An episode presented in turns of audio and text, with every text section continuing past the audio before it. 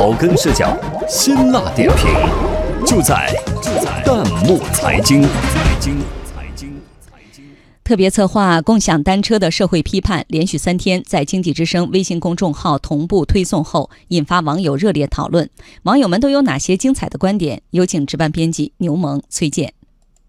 对于共享单车这一新生事物，网友们的态度不一。不少网友十分支持这种方便又环保的出行方式。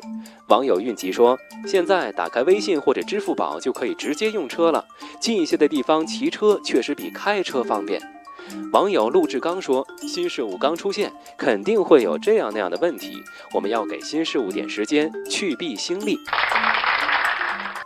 同时，也有不少网友认为发展共享单车弊大于利。网友老牛说：“太乱了，看看现在的北京，这些乱停乱放的共享单车占据了大街小巷。”网友沈振颖认为，有了共享单车之后，公交集中运输变成了大量单车分散出行，公交资源的利用率就降低了，还会过多的占用路面，影响秩序。网友文超说：“共享经济是把已有的闲置东西拿出来，使一物多用。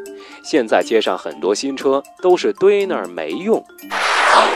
那么，共享单车之所以出现如此乱象，原因在哪儿呢？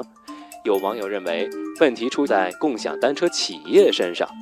网友 X 染色体说：“总的来说，是商家为了抢市场过度投放。”网友琥珀说：“前期融资挺好，后期维护欠缺。”网友 cut 说：“其实就是规划不好，共享单车不是多，而是局部集中才这样。”还有网友认为，缺乏相关制度和规范，也是导致目前共享单车领域乱象丛生的原因。网友浪客剑心说：“无规矩不成方圆，共享单车一出来就应该是先走制度再放行的。现在这么乱，亡羊补牢要抓紧了。”网友玩起的虫子说：“是时候政府出手了，不能光靠市场这只手折腾了。”另外，也有不少网友认为问题出在国民素质。网友 Angela 说：“不应该对共享单车提出异议，是骑车的人出了问题。车是物品，人才是根本。”网友 A 零也说：“太多的人不自觉，才造成了现在的乱象。”那么，如何才能让共享单车走上发展的正轨呢？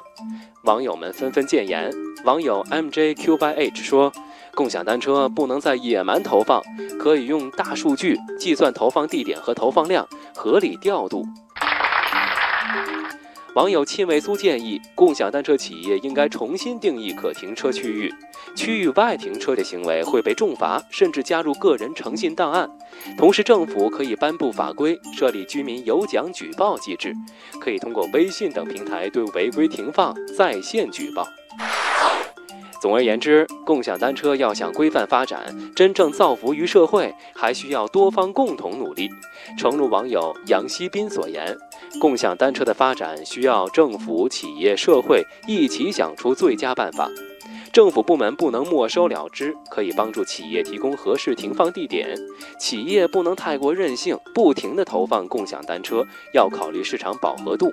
而骑行者则要文明停放，与人方便就是与己方便。